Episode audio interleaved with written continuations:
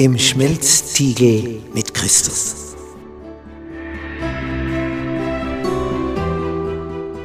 Bist du schon einmal in einem Stahlwerk gewesen, wo Stein so erhitzt wird, dass er zu schmelzen beginnt?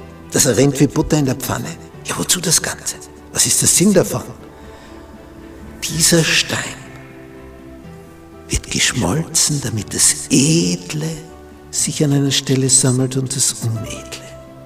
Das ist der Sinn, was auch Jesus mit uns vorhat, wenn wir mitunter in eine Situation kommen, wo man merkt, jetzt bin ich im Schmelzstil, jetzt wird's heiß, jetzt geht's ums Ganze. Da sondert sich die Schlacke ab und das Edle kommt heraus. Das ist der Sinn davon. Dienstag. Unerwarteter Umweg. Das Tal. Und jetzt heißt es hier in Psalm 23, Vers 4, auch wenn ich wandere im Tal des Todesschattens. Das, das klingt nicht geradezu äh, angenehm. Aber wenn ich dort auch wandere, dann fürchte ich kein Unheil, denn du bist bei mir. Dein Stöckchen und dein Stab, sie trösten mich. Da geht also Sicherheit aus. Es gab also so Engtäler, die konnten bedrohlich werden. In Israel ist es so, äh, nicht wie in den Alpen, dass es also immer wieder regnet und immer wieder regnet und wenn es bei uns ein bisschen länger dauert, ein paar Wochen das nicht regnet, dann hat man schon das Gefühl, man ist in der Wüste in Afrika. Aber im Orient, da gibt es also Monate ohne einen Tropfen. Und dann, was es bei uns auch nicht gibt, in dem Ausmaß, versiegen Bäche, ja ganze Flüsse. Da kommt nichts mehr. Das ist nur mehr das Flussbett, das sind die Steine, der Sand und kein Wasser mehr. Ausgetrocknet, ein Wadi. Und jetzt kann es passieren, da gibt es auch Engtäler,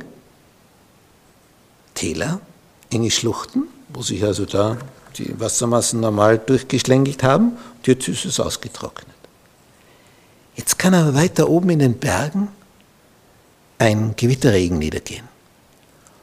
Plötzlich kommt wieder Wasser.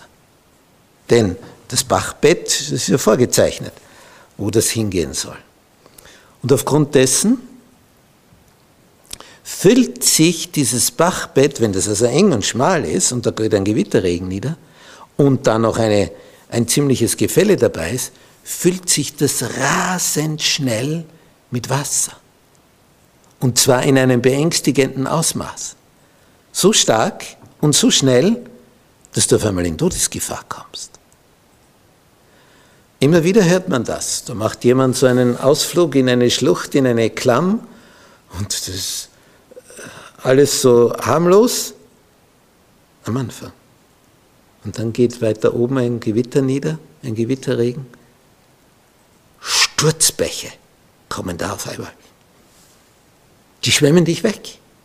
Und wenn du jetzt bei so einem Felsen bist und du von der Wucht der Wassermassen gegen einen Felsen geschleudert wirst, das war's dann.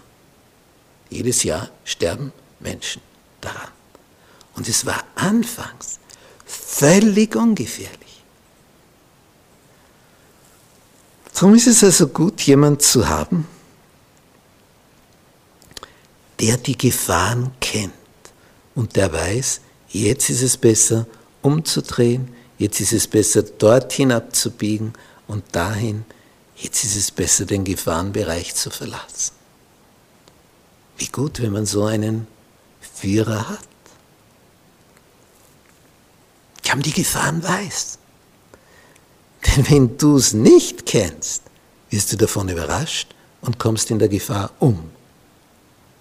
Aber der gute Hirte möchte dich ja ans Ziel bringen. Das tut so gut zu wissen. Da haben wir einen schönen Satz. Ein Lamm das sich im Tal des Todesschattens wiederfand, könnte meinen, es sei falsch geführt worden. Wir können auf einmal in einem Engbereich drinnen sein, wo wir denken, da soll ich her. Es musste diese Dunkelheit durchqueren, um zu lernen, sich nicht zu fürchten, wenn es da drin steckt. Der Hirte ist immer noch bei ihm. Eine neue Erfahrung. Also manchmal führt uns der Herr in eine Situation hinein, wo wir durch die Enge neu Vertrauen lernen, weil wir sonst hilflos gewesen wären. Wir brauchen das.